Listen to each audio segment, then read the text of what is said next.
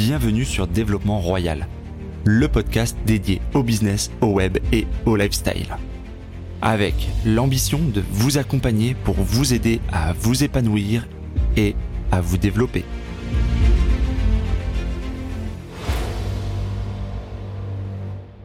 Salut à toi, la location courte durée et le coronavirus comment s'adapter, quelle stratégie adopter, c'est ce qu'on va voir dans cette vidéo. Avant d'aller plus loin, je voudrais d'abord te prévenir, c'est qu'il n'y a pas de stratégie, il n'y a pas de solution miracle.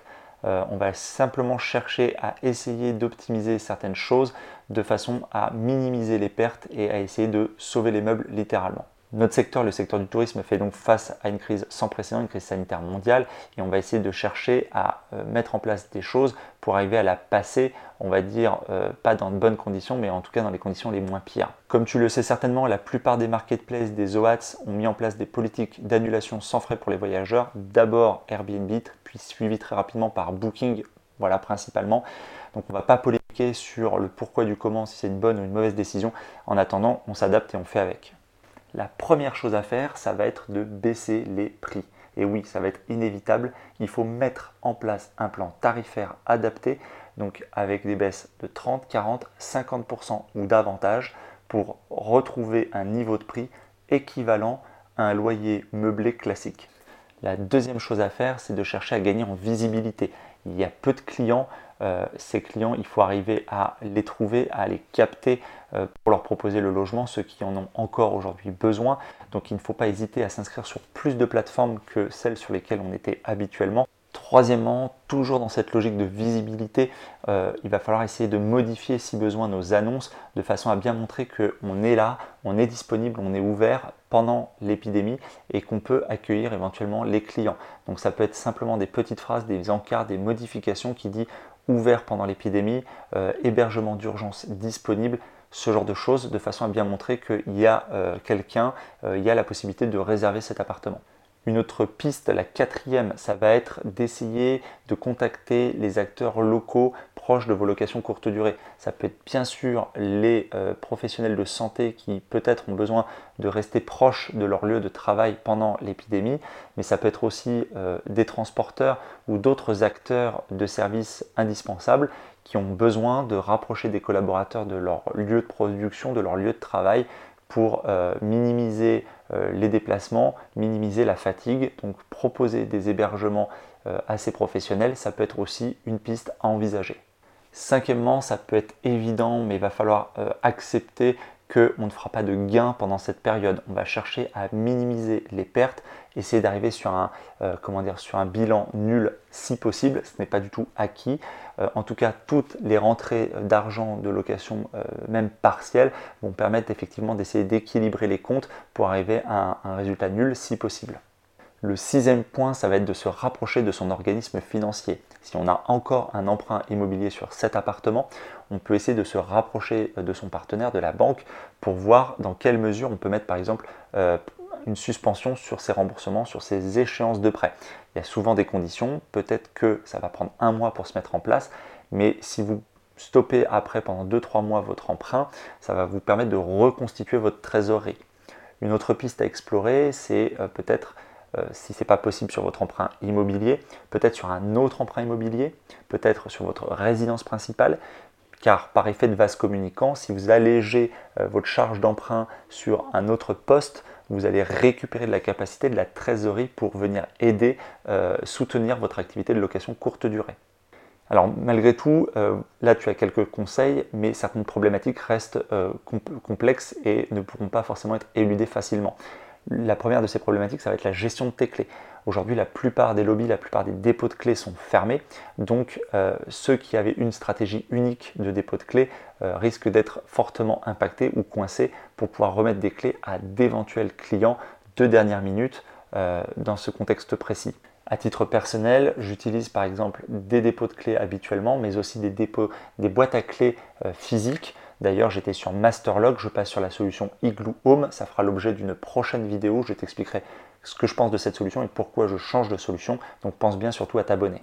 Le deuxième problème logistique qui va se poser à toi, ça va être peut-être les ménages. Donc si tu faisais les ménages seuls avec le confinement, ça va devenir de plus en plus compliqué. euh, peut-être que tu as un partenaire qui faisait les ménages, peut-être que ces sociétés ont encore le droit de travailler dans le contexte actuel. C'est possible étant donné qu'il avait été demandé qu'effectivement les hébergements s'adaptent et se mettent éventuellement à disposition par exemple des soignants.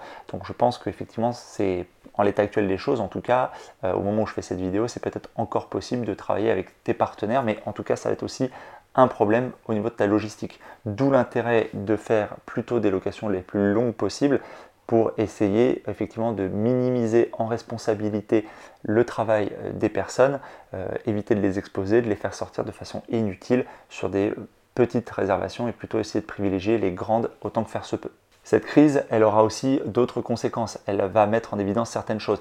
Premièrement, que ce sont encore une fois les locations les plus qualitatives qui vont le mieux euh, traverser, qui de toute façon redémarreront dans des meilleures conditions. Parce qu'aujourd'hui, il y a beaucoup d'offres peu de demandes, donc les gens ont le choix, donc ils vont s'orienter vers les appartements qui répondent le mieux à leurs besoins, avec les meilleurs équipements, etc. Le peu de clients qui restent, hein, j'entends.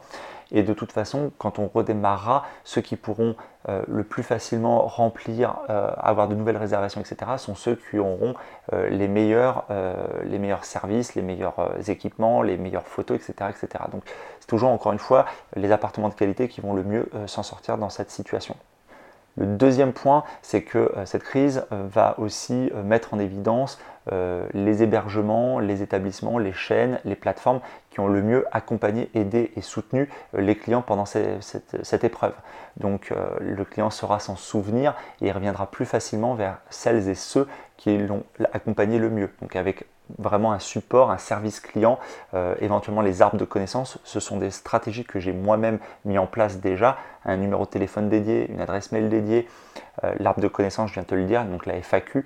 Euh, voilà, donc ce sont des choses sur lesquelles tu peux aussi réfléchir et commencer à travailler.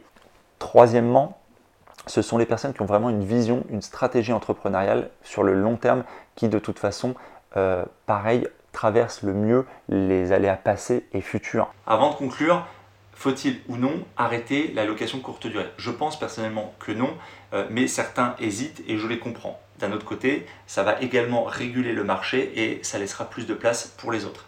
L'autre point que cela soulève, c'est la stratégie du monoproduit. Trop de personnes étaient centrées sur une seule activité, la location courte durée, en pensant que c'était la panacée. Seulement, ils ont oublié qu'elle est aussi parfois exposée à certains aléas qui se sont ces derniers temps un peu multipliés, il faut le dire. Donc plus que jamais, je pense que comme le dit le proverbe, il faut éviter d'avoir tous ses œufs dans le même panier, raison pour laquelle personnellement j'ai déjà orienté mes stratégies sur d'autres choses comme l'allocation à l'année avec un immeuble de rapport, du box et bientôt de l'allocation moyenne durée avec Lewis BNB. Et si je dois te donner un dernier conseil, c'est mets à profit ce temps, cette accalmie au niveau des réservations pour essayer de revoir certaines de tes procédures, des choses que tu n'avais peut-être pas revues depuis que tu avais euh, créé cette activité. Donc ta gestion des clés, les points de collecte, combien tu en as, combien de trousseaux, euh, tes méthodes de, en dégradé, tes méthodes de secours, euh, tes méthodes d'assistance, ta, communication avec tes voyageurs, les messages enregistrés. Si tu n'as pas encore de channel manager, bien évidemment, c'est l'occasion plus que jamais de, de t'y mettre, de te former et d'apprendre à l'utiliser. Bref, il y a tout un tout un tas de choses que tu peux comme ça revoir de façon à t'améliorer, à te professionnaliser encore une fois, car quand l'activité va reprendre, et elle reprendra tôt ou tard, eh bien si tu veux rester dedans, il faudra éventuellement tirer les conclusions de ce qui s'est passé des périodes précédentes, de façon à pas réitérer, de façon à être mieux préparé pour la suite. L'épisode est maintenant terminé. J'espère que vous l'avez apprécié, qu'il vous a inspiré. Si oui, pensez dès à présent à vous abonner et si vous voulez m'aider à faire vivre ce podcast, alors je vous invite à laisser un commentaire ou une évaluation sur iTunes ou sur la plateforme que vous utilisez. Cela me permet d'améliorer le contenu et de le faire connaître à un plus grand nombre de personnes. Et pour vous remercier de votre aide, je ferai chaque mois un tirage au sort parmi les nouveaux contributeurs et j'offrirai une heure de coaching ainsi qu'un bon d'achat de 20 euros sur Amazon. Le nom du gagnant sera publié sur Facebook. Vous pouvez bien sûr me retrouver sur ma chaîne YouTube ainsi que sur Facebook, Twitter et Instagram. Je mettrai les liens dans le descriptif de l'épisode et sur le site internet www.développementroyal.com. Je vous dis à bientôt pour de nouveaux épisodes. Si vous êtes arrivé à la fin de ce podcast, alors permettez-moi de vous proposer un passage à l'action. Si vous voulez apprendre à vous organiser pour devenir plus efficace dans votre business et dans votre vie, alors dans ce cas, inscrivez-vous à ma formation Super Organisée. C'est simple, il vous suffit de suivre le lien dans le descriptif de l'épisode ou sur le site www.développementroyal.com.